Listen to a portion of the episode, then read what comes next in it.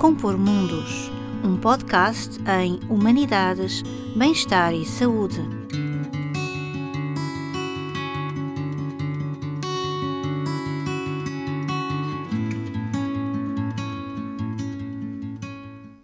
Olá, Rui. Então, vamos falar um bocadinho sobre o projeto Compor Mundos, Humanidades, Bem-Estar e Saúde no século XXI, que nos tem reunido com outros colegas nestes últimos dois anos. Um, vamos tentar contextualizá-lo um pouco. Uh, este projeto surgiu na, nesta universidade, Fernando Pessoa, e uh, foi a sua origem é um pedido do, do seu professor Salvado Trigo, no sentido de criar uma rede de investigadores, de docentes, tanto da universidade como fora dela, para pensarem estas grandes questões da saúde um, e na sua relação com as humanidades. Na verdade, esta universidade tem uma valência forte nesta formação das humanidades e da saúde, e, portanto, fazia todo sentido que um projeto deste género partisse desta universidade. Uh, tecnicamente, este projeto arrancou em setembro de 2019, quando nós uh, já uh, enviamos a entrevista para os colegas e eles começaram a responder. A ideia era, com esta entrevista que foi construída participadamente com todos, a ideia era ir eh, buscar não só os seus conhecimentos técnicos, portanto, os conhecimentos das áreas que eles representavam, e são muito diversas, mas também as suas sensibilidades pessoais, a sua maneira própria uh, de olhar para estas questões, uma vez que nem todos trabalham na área da saúde, mas de alguma forma todos eles estão ligados com esta grande área das humanidades e da saúde. Uh, foram contactados 12 investigadores de três universidades diferentes e todos eles aceitaram uh, responder a esta entrevista. E estas, uh, as diferentes universidades é, é, esta aqui, a Universidade de Fernando Pessoa, a Universidade de Porto e a Universidade de Lisboa. E as áreas que estão representadas vão desde a antropologia, a psicossociologia, a psicologia clínica, até ao paisagismo, as artes, a ética, a bioética, a psicologia evolutiva, literatura, retórica, medicina, comunicação e mídia. Portanto, temos aqui assim uh, realmente um conjunto muito grande de áreas que um, se propuseram pensar estas, estas grandes questões um, da saúde nas sociedades contemporâneas, que estão marcadas por grandes mutações técnicas, sociais, ambientais e também grandes mutações conceptuais e morais que uh, chamam uma reflexão ética e filosófica, mas também das humanidades em geral. Um, e esse é o grande objetivo deste projeto. Portanto, na sua primeira fase foi justamente fazer este levantamento um, e, e tentar a sua análise que foi feita a partir uh, de uma leitura bastante sustentada dos textos.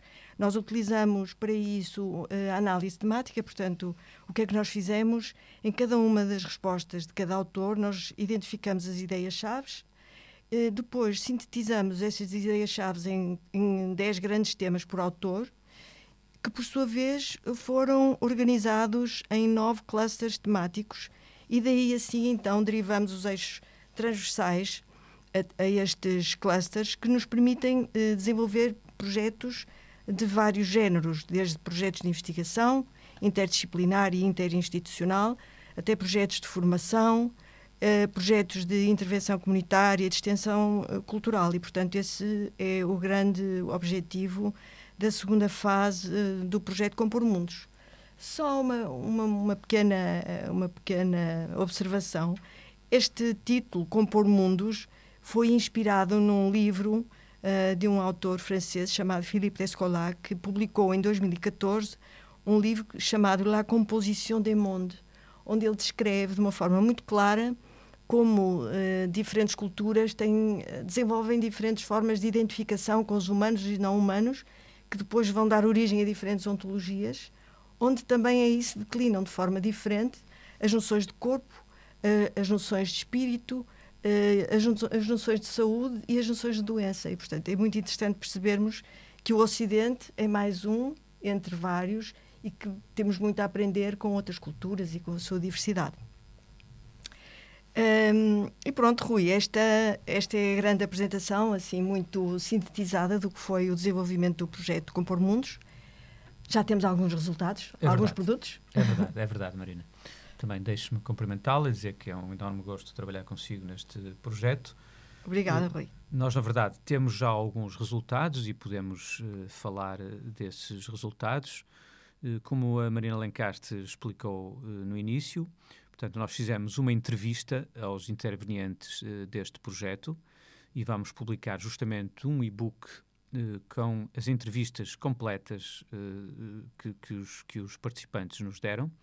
E, portanto, esse será um primeiro e-book e temos também em vista um segundo e-book e aí sim já há um tratamento que os coordenadores, neste caso a Manuela Lencastre e eu, fazemos justamente dessas entrevistas e dessas respostas do, dos nossos colegas. Uh, só de, de, de, portanto, de, dizer que este, este e-book uh, uh, será publicado pela editora da Universidade de Fernando Pessoa. Temos também já alguns artigos publicados e muitos artigos, artigos e capítulos de, de livros publicados, mas muitos uh, artigos e capítulos também submetidos. E a nossa preocupação aqui, não pode ser de outra maneira, tinha que, tínhamos, tínhamos que ter essa preocupação académica, é que, na verdade, estes artigos e mesmo estes capítulos uh, são, uh, procuraremos publicá-los em revistas indexadas, em revistas com uma indexação de referência.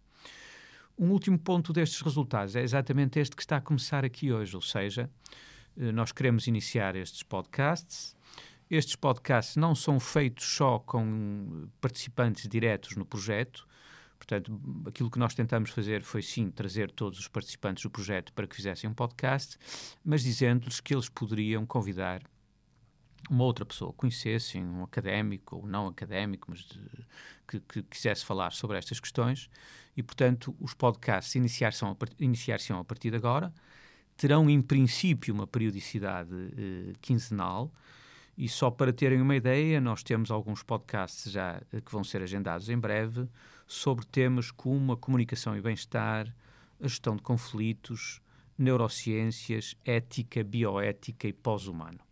Portanto, já há aqui, na verdade, um conjunto de resultados deste projeto e esperamos, naturalmente, que daqui para a frente, Marina, os resultados ainda sejam em maior número. Sim, sim. Acredito que haja outros colegas que estão interessados em participar e, nomeadamente, falar sobre questões de evolução uh, e comportamento, que foi uma, um dos aspectos bastante citados neste projeto. Um, e, e, portanto, e, e, nós sabemos também que ele é um projeto em crescimento e, portanto, em, em construção e que está uh, plenamente aberto a quem quiser participar com um podcast dentro desta, de, desta temática genérica que são a relação das humanidades com a saúde e com o bem-estar. Não é? Porque é exatamente isto que, que nos une e que nos leva a tentar fazer uma reflexão que seja um pouco original um, para questões que realmente são questões importantes das, das nossas sociedades evoluídas. Uh, Rui, vamos falar um bocadinho mais sobre um, os resultados deste projeto e, portanto, a forma como organizamos as, os, os, grandes temas que apareceram nas entrevistas nestes tais clusters. Exato, que chamamos clusters, exatamente. E que têm uma, cada um deles tem uma designação, não é? Exatamente. São nove. Eh, eu começaria por falar no primeiro. O primeiro, sua, o seu título é Conhecimento Público da Ciência e Ciência Pós-Normal.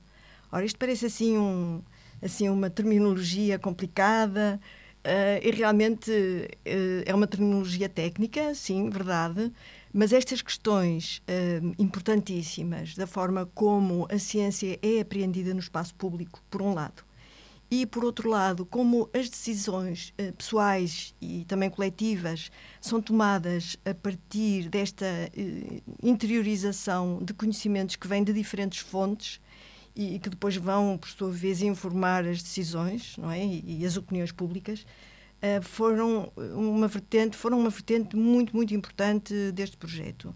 E, portanto, desde questões de uh, deliberação, questões de controvérsia, uh, questões de uh, processos de produção de consensos relativamente a, a, políticas de saúde. Portanto, tudo isto foram questões que apareceram nas respostas dos nossos colegas e nas nossas próprias respostas. também a questão da, da saúde na internet e a maneira como essa hum, informação é, é, dada de uma forma extremamente rápida e qual a sua credibilidade, não é? Nós sabemos hoje em dia como estas questões das, dos fake news e, e da desinformação. Da informação, não. Nós temos visto isso a propósito da guerra na Ucrânia, não é? Tínhamos visto anteriormente a propósito da Covid-19 de forma dramática, não é, Marina? De forma dramática, exatamente, e agora como, como forma de desinformação claro. e, e, e, e, aliás, como. como Uh, uh, digamos assim, atitudes de demagogia de determinadas líderes ou determinados grupos de interesse sobre a opinião pública, que são coisas graves e que devem ser um, contextualizadas e compreendidas e interpretadas, e é nesse sentido que as humanidades podem trazer claro. uh, uma grande ajuda, não é, Rui? Claro. E isso provavelmente, Marina, faz a transição para aquilo que é o nosso cluster 2 e 3. Na verdade, o cluster 2, que tem este nome interessante, Pensamento Crítico e Ética em Saúde, e eu aqui vou reunir os dois, e o 3, a que demos o nome de Bem-Estar, Saúde, Democracia e Justiça Social. E, na verdade, hoje nós procuramos, ou pelo menos, quer dizer, procuram por nós, na verdade, uma, uma, uma sociedade hipertecnológica de um humano perfeito, que é uma contrariedade nos seus próprios termos, porque na verdade nós não somos perfeitos e há aquela velha máxima de que errar é humano e é isso que acontecerá com todos os humanos, até que saiamos daqui, seja por que razão for mas uh, há uma, uma promessa de uma, de uma perfeição e de um, de um, uh, de um mundo perfeito uh, que nós não vamos conseguir cumprir. Mas essa promessa tem tido algum efeito e tem tido, sobretudo, algum efeito nas mentalidades. E, por exemplo, como diz uma, uma interessante crítica americana que se chama Martha Nussbaum, e eu estou a citá-la, ela diz o seguinte: as nações por todo o mundo irão em breve produzir gerações de máquinas úteis. Máquinas úteis é humanos úteis. Em vez de quê? Diz ela. Em vez de cidadãos completos que conseguem pensar por si próprios, criticar a tradição e compreender o significado dos sofrimentos e das conquistas dos outros. E depois diz mais à frente, e até esta palavra aparece no nosso cluster, no, no, no nosso terceiro cluster, o futuro da democracia mundial permanece incerto. E na verdade permanece incerto porque é preciso que nós não abandonemos esta tradição do pensamento. E a tradição do pensamento, o pensamento não se pode reduzir hoje, como em muitos casos está reduzido à questão da eficácia. Porque, na verdade, por uma razão, mesmo eu não estou contra a eficácia, nem a Marina Alencar está contra a eficácia. Agora, haverá sempre falhas, haverá sempre incerteza, haverá sempre dúvida. Isso faz parte do mundo, de, do mundo dos humanos. E não há nenhuma máquina que consiga resolver isto, nem há nenhum algoritmo que consiga resolver isto.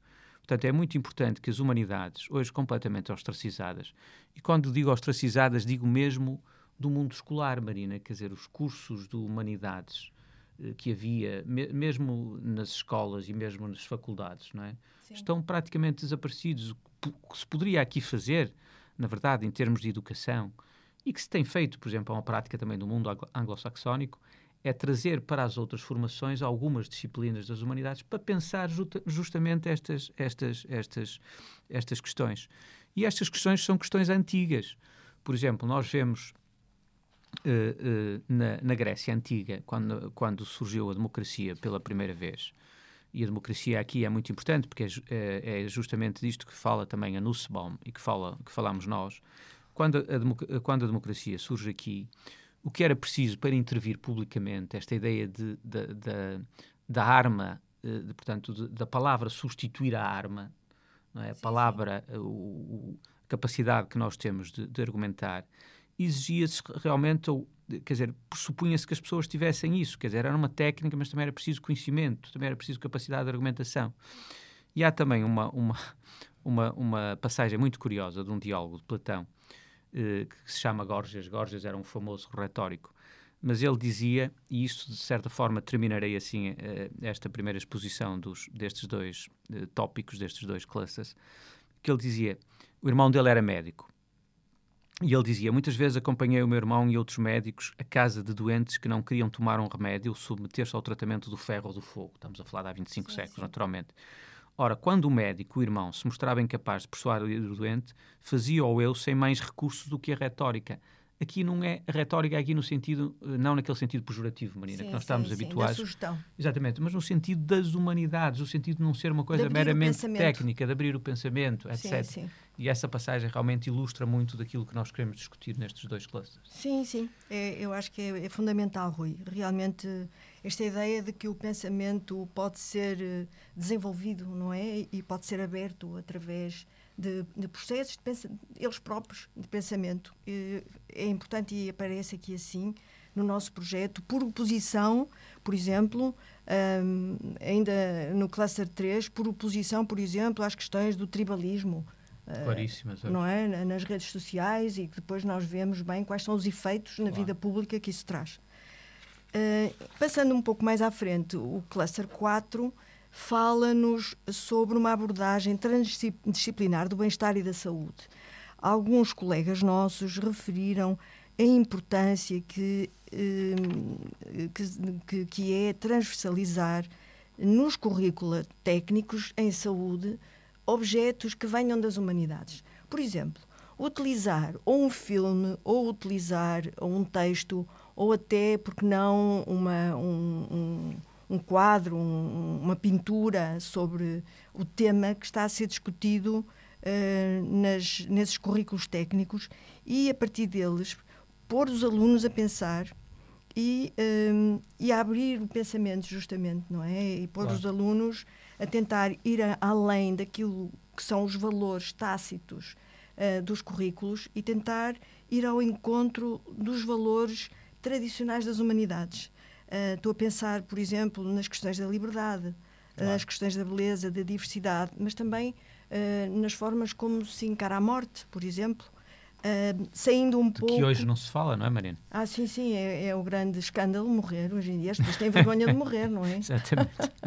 É impossível. Parece impossível como é que ainda se morre. Mas é interessante que parece que estamos a entrar numa, numa época prometeica, não é, Rui? Onde é que está o pós-modernismo? Eu muitas vezes me interrogo sobre isso, nós ainda continuamos uh, num, num, tempo em que o pensamento é múltiplo, fragmentado, uh, é um pensamento de fronteiras, híbrido, mas parece que estamos a entrar numa espécie de uma epopeia tecno-científica uh, de salvação, não é? E, bom, e o nosso projeto pensou um bocadinho sobre isso também. Mas, então, esta infusão transdisciplinar das humanidades nos currículos universitários foi uma coisa que apareceu uhum. eh, para ajudar a pensar justamente esses valores tácitos das disciplinas. Um outro cluster, o cluster número 5, fala mais claramente sobre os sistemas de saúde, diversidade, culturas e natureza. Então, aqui assim, o que é que, o que é que, quais foram os grandes temas que nos apareceram? As questões da identidade, claro, não é? das identidades, mas também da diversidade biológica, da diversidade fisiológica face aos tratamentos. Por exemplo, ah, agora há trabalhos que mostram que a fisiologia feminina e masculina é diferente no que toca à absorção de fármacos e, no entanto, a grande investigação é feita sobretudo sobre voluntários masculinos e, portanto, isso parece que está a dar que pensar, é verdade, nas farmacêuticas porque uh, seria importante incluir esta diversidade de género, pelo menos. Uh, depois, como é que as artes podem, uh, podem ajudar-nos na, na saúde comunitária, não é? Uhum. Como é que nós podemos organizar projetos um, de, de, educação comunitária a partir das artes? esta questão da diversidade e das culturas hoje em dia também está muito presente por causa dos, dos movimentos migratórios humanos e nós agora temos assistido, infelizmente, todos os dias a estas migrações massivas um, de, outras, eh, de, outros, de outras geografias. Como é que os nossos sistemas de saúde lidam com esta, com esta diversidade? E, portanto, e quais são os significados pessoais da saúde e da doença nos processos de cura? Uhum. Não é? Nós também sabemos a importância do efeito placebo e do efeito da relação com o terapeuta e como isso ajuda na, nos processos de regeneração. Exatamente, Marina. Isso, na verdade, leva-nos diretamente ao nosso outro tópico, portanto, ao nosso outro cluster, que é o 6, e que tem este título extraordinário: te Tecnologias, Inteligência Artificial, Sistemas de Bem-Estar e de Saúde. E está relacionado com aquilo que a Marina Lencastre acabou de dizer, ou seja, na verdade, Nós aprendemos muito com, com, com a Grécia Antiga e uma das coisas que, que os deuses uh, gregos queriam fazer, e por isso é que muitas vezes tomavam a forma antropomórfica, tomavam a forma dos humanos, era querer saber como é que se vive sendo mortal. Mas esta condição de viver sendo mortal é uma condição inerente ao ser humano.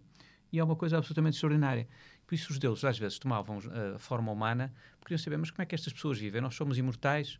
Como é que estas pessoas vivem? Como é que estas pessoas estão cá há 60 ou 70 anos? Porque isto muda tudo, na verdade. E, e, e, e, ao mudar tudo, o que é curioso hoje é que nós tentamos reverter a coisa, ou seja, nós tentamos ser os deuses, tentamos ser nós os imortais. E, portanto, há aqui projetos, quer do ponto de vista da saúde, quer do ponto de vista da, do, do, dos cuidados que temos com a saúde, às vezes exagerados, coisas como a vigoroxia, coisas como ortoroxia, etc., em que parece que, na verdade, o que, o que, o que nós queremos é combater isto, que é um combate perdido, que é o combate da, nossa contingência e da nossa mortalidade. E, portanto, queremos ser nós, e até há autores que nos falam disso, aliás, a eh, cada passo ouvimos que os super ricos, além de irem à Lua, também investem muito nas questões da imortalidade e nas questões de, de, de pelo menos, viverem mais anos, etc. Mas isso eh, o que é curioso é que isso é uma alteração de paradigma e nós temos que entender isso, na verdade, como uma grande alteração de, do paradigma. Nós não conseguimos viver, e os deuses, por isso é que eu comecei com isso, queriam aperceber-se disso, nós não conseguimos viver fora desta condição da mortalidade. Isto, põe, isto, isto é o que nós somos, isto é exatamente, é nestas condições que vivemos e que viveremos sempre. E, portanto, em que escapa sempre alguma coisa. E isso lembra, Marina, uma famosa anedota que, que na verdade eh, se contava, não sabemos se era atribuído ao, diretamente ao Lacan ou, ou, à equipa dele, mas é uma anedota que se conta muito, que, que a Marina Lencastre conhece, certeza, no domínio da, da psicologia e da psiquiatria, que era um homem eh, que, eh, eh portanto, pensava que era um grão de milho. E, sim, e, sim. E, pensa, e, pensando que era um grão de milho, eh, vivia aterrado sempre que encontrava uma, uma, uma galinha. E, o homem, portanto, foi internado, foi tratado, e a determinada altura, os, portanto, os médicos, os, os psiquiatras, os, os, os, prestadores de saúde disseram bom, nós estamos convencidos, o senhor já está, já está completamente tratado, completamente curado, o senhor já não se toma por um grão de milho, na verdade. E, portanto, pode, pode regressar à sua casa tranquilamente. E o homem saiu da instituição de saúde e, por azar, quando ia sair da instituição de saúde, viu uma galinha e teve um ataque de ansiedade e um ataque de pânico.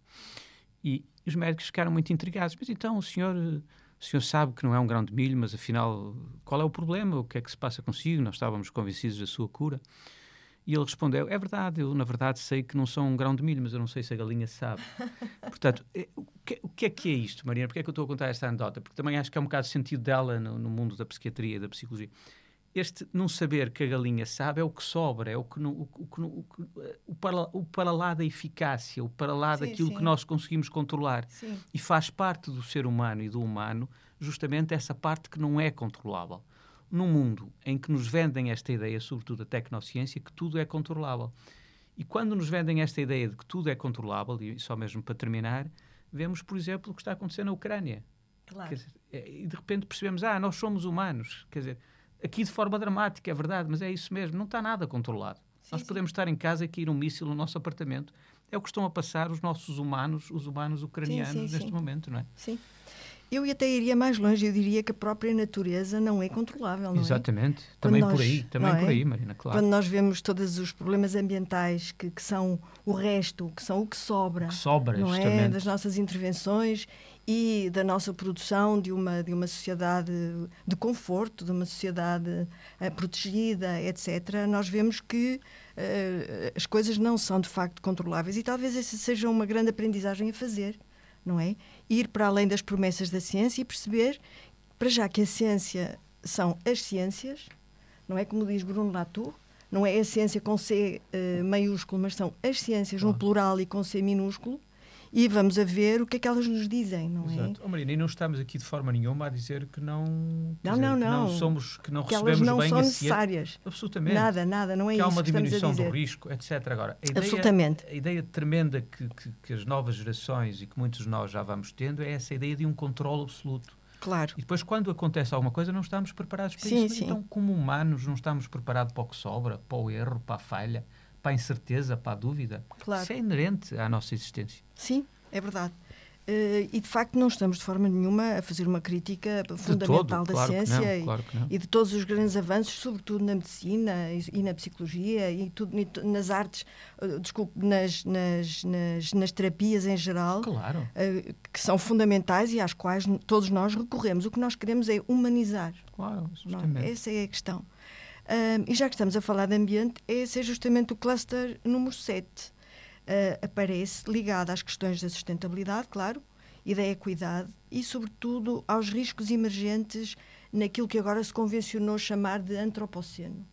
Não é? De que forma é que estas grandes mudanças ambientais, ao nível uh, de, das, das, mudanças climáticas, mas também ao nível uh, da, das, de, das qualidades, das novas qualidades químicas do ar, da água, dos solos, de que forma que tudo isto afeta a saúde humana. De que maneira é que a forma como nós eh, nos introduzimos nos ecossistemas dos outros animais acaba por ter um efeito de bumerangue sobre a nossa própria, os nossos próprios ecossistemas, não é? Vimos isso, por exemplo, potencialmente com o SARS-CoV-2. Um, mas apareceram outros temas também ligados ao ambiente, como, por exemplo, as questões da paisagem e da contemplação, é interessante ver que neste projeto, em algumas respostas dos nossos colegas, as questões da espiritualidade apareceram de uma forma muito clara. Um, para além das questões éticas uh, ligadas a, a, mais a uma, uma vida contemplativa e também uh, uma vida de virtudes, digamos assim, entre aspas. Isso aparece também nas respostas dos nossos colegas. Um, a ética ambiental e também a educação ambiental para a saúde também é um tema importante. Um, um, conceito que também foi explorado em várias respostas é o conceito de biofilia. Este é um conceito que foi introduzido por um psicanalista alemão chamado Erich Fromm nos anos 70 e depois foi retomado nos anos 80 por um entomologista americano um, que é o pai da sociobiologia, que é o Wilson. Um, e esta biofilia, então, é um conceito genérico que, está, que começa agora a ser estudado do ponto de vista científico, mas que designa um, uh, o desejo de conviver com a natureza que, segundo estes autores, é o próprio dos humanos. Pronto, tudo isto apareceu uh, e também ligadas às tecnologias. A tecnobiofilia Finalmente, o cluster número 8 diz respeito mais especificamente às questões de evolução, de tempo e, de saúde mental. Então, aqui assim, aquilo que apareceu foi sobretudo eh, alguma crítica un, ao universalismo da psicopatologia. Portanto, a uhum. ideia de que a psicopatologia é igual em, todo, em todas as culturas, em todos os quadrantes geográficos e ecológicos. Portanto, há uma crítica a isto da mesma forma que há uma crítica a esse universalismo na intervenção e uma acentuação clara da importância das histórias de vida, uhum. uh, dos sítios que as, onde as pessoas moram, uh, das famílias que as pessoas, em que as pessoas se desenvolvem, uh, os sintomas tomados mais como sinais de, de, sofrimento do que propriamente qualquer coisa que deva ser um, que deva desaparecer antes de ser compreendido. Um, e fala-se também bastante da riqueza adaptativa dos humanos, nós vimos isso ao longo da história, mas também dos limites da adaptação. É? E, e hoje em dia há, a depressão parece ser uma das patologias, talvez a principal patologia do século XXI e provavelmente isto tem a ver com uma, um limite da adaptação a uma ecologia urbana e a modos de vida uhum. desumanizantes, mais Sim. uma vez, não é? E esse, e esse humano-máquina, não é, Maria? E esse humano não funciona, qualquer momento fracassa. Não. É interessante. E o fracasso hoje também não é admissível. Não, é? não é, não é. Era o que eu dizia há bocadinho, hoje em dia as pessoas têm vergonha de Exatamente. morrerem ou de estarem doentes. Mas, Exatamente, e do fracasso é justamente isso. É, mas essa ideia do humano-máquina tem muito a ver com a máquina como metáfora para o corpo uhum. e mais recentemente para a mente. Portanto, nós sabemos que Descartes introduziu essa ideia, Exatamente. não é, da, do corpo como máquina, Mas, hum, a partir de meados do século XX, também a mente passou a ser considerada como máquina, quando o cérebro começou a ser uh, comparado com os computadores, etc. E, e portanto, uh, também a partir daí, uh, esta, esta questão da máquina aparece de uma forma muito muito evidente. É, claro Sem que hoje em dia já não é assim e os modelos são muito mais complexos e, portanto, não podemos ter também uma visão demasiadamente reducionista. Mas. Isso leva-nos, na verdade, Marina, a um outro cluster, que, o cluster que temos, que é o cluster uh, 9, uh, o nono cluster, não é? o nono tópico, e que tem como, como título a saúde como protovalor produzido nas relações entre as pessoas. E aqui trataremos de questões, uh, por exemplo, como a saúde, a morte, a morte, que, que, que, que na verdade hoje não se fala, o luto, uh, a história das mentalidades sobre a doença, as fragilidades, o humanismo. E depois tem aqui uma, um, um, subtópico muito, muito interessante, que é a questão da medicina narrativa. Aliás, nós temos uma colega, que é a Susana Magalhães, que é especialista nesta, nesta área. Mas a medicina narrativa é em si um conceito muito interessante, Marina, porque, na verdade, hoje, e até por tudo aquilo que temos vindo a dizer, nós temos um tratamento de órgãos, como se fôssemos um carro, não é? O nosso tratamento, quando, quando hoje vamos a um médico, quando hoje somos submetidos a uma intervenção, a um especialista, o que ele nos trata é, é, é um órgão. Ora, nós somos pessoas. E o que é uma pessoa? Uma pessoa é uma narrativa. Portanto, aí a medicina narrativa, uma quer história. dizer, uma história. Quer dizer, não há, não há uma pessoa que não seja, neste sentido, uma narrativa, uma história. Quer dizer, e nenhum especialista, por mais reputado que seja e por melhor que seja na sua área de intervenção, pode ignorar justamente que está perante um humano que tem uma história e que ele próprio constitui uma narrativa. E, portanto, atender só ao órgão e não atender a esta narrativa, no fundo, é mais uma vez tudo aquilo que nós estamos a dizer. É tentar fazer aqui com que uh, seja um, um, um, um tratamento, de, uh, quer dizer, que tenha, aprofundamento, que tenha aprofundamento ou que tenha por objetivo esta ideia da tecnociência e não daquilo que é a nossa vida, a nossa narrativa e a nossa história. Sim. Sim, é importante isso, Rui, eh, sem dúvida. E o sentimento que eu tenho uh, da nossa conversa é que nós fomos muito críticos relativamente a tudo o que é tecnociência, tudo o que é uh, medicina, Sobretudo às promessas Sim, proféticas. Ora bem, eu acho é que... É mais isso, não é, Maria? Eu acho que é mais isso. Portanto, é, é bom pontuarmos isso. Isso, é. Porque não foi, não foi essa crítica arrasadora que apareceu no, no, nas respostas dos nossos colegas. Não, de todo. Uh, pelo contrário, nós, claro. temos até, nós temos até coisas muito interessantes, como alguma defesa do transhumanismo, temos Sim. também respostas Sim. muito interessantes na neuropsicologia e nas formas de, de de, revolucionárias de tratamento do cérebro que hoje em dia estão disponíveis e até de, de, tratamentos remotos, etc. Portanto, nós hoje em dia temos todo um mundo claro. que se abre claro, às, nossas, às nossas isso, isso maletas, seria, digamos claro, assim. Seria insensato da nossa parte estarmos a deflacionar a importância dessa, dessa tecnologia. Agora, Acho que foi mais no sentido de, de, de, disso ser profético, não é? De, claro. de, nos anunciarem um mundo novo que na verdade não acontece. É, não é? mais no sentido da crítica da filosofia da tecnociência Exatamente. do que propriamente do, do, da sua da, da, da, sua prática, da sua prática, da sua prática, até porque uma das críticas que se faz aos críticos da tecnociência, nomeadamente os críticos do transhumanismo, é que nós próprios já temos, alguns de nós, muitos de nós, uma quantidade de gadgets metidos no corpo, Exatamente. não é? E é isso que nos permite sobreviver de uma claro. forma digna e humana. Claro. Portanto, na verdade, a arte vai estar em saber conciliar estes dois discursos, provavelmente em produzir formas inovadoras de pensamento que possam, por um lado, integrar estes novos conhecimentos técnicos e científicos, não é? Que estão aí claro. e vão estar aí. E que são utilíssimos. E que são úteis, um, com um projeto político e social sobre o humano e o não humano, porque é importantíssimo nós percebermos que nós não vivemos sozinhos no planeta. Uh, e se houver, isto é uma, uma, das, uma das observações que um colega nosso, paisagista, fez, se houver perda de, de biodiversidade, há perda de liberdade. Claro. E, portanto, e liberdade humana. Uh, e, portanto, como é que nós podemos conciliar isto? E parece-me que isso, então, é o futuro deste projeto, ou já está a ser o presente e será o futuro deste projeto. É? Marina, eu acho que a síntese para terminar foi perfeita, a síntese que a Marina fez. Obrigada, Rui.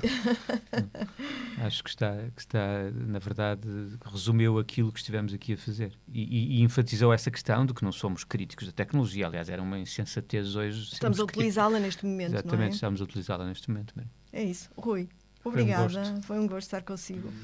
Até breve. Até breve, Marina.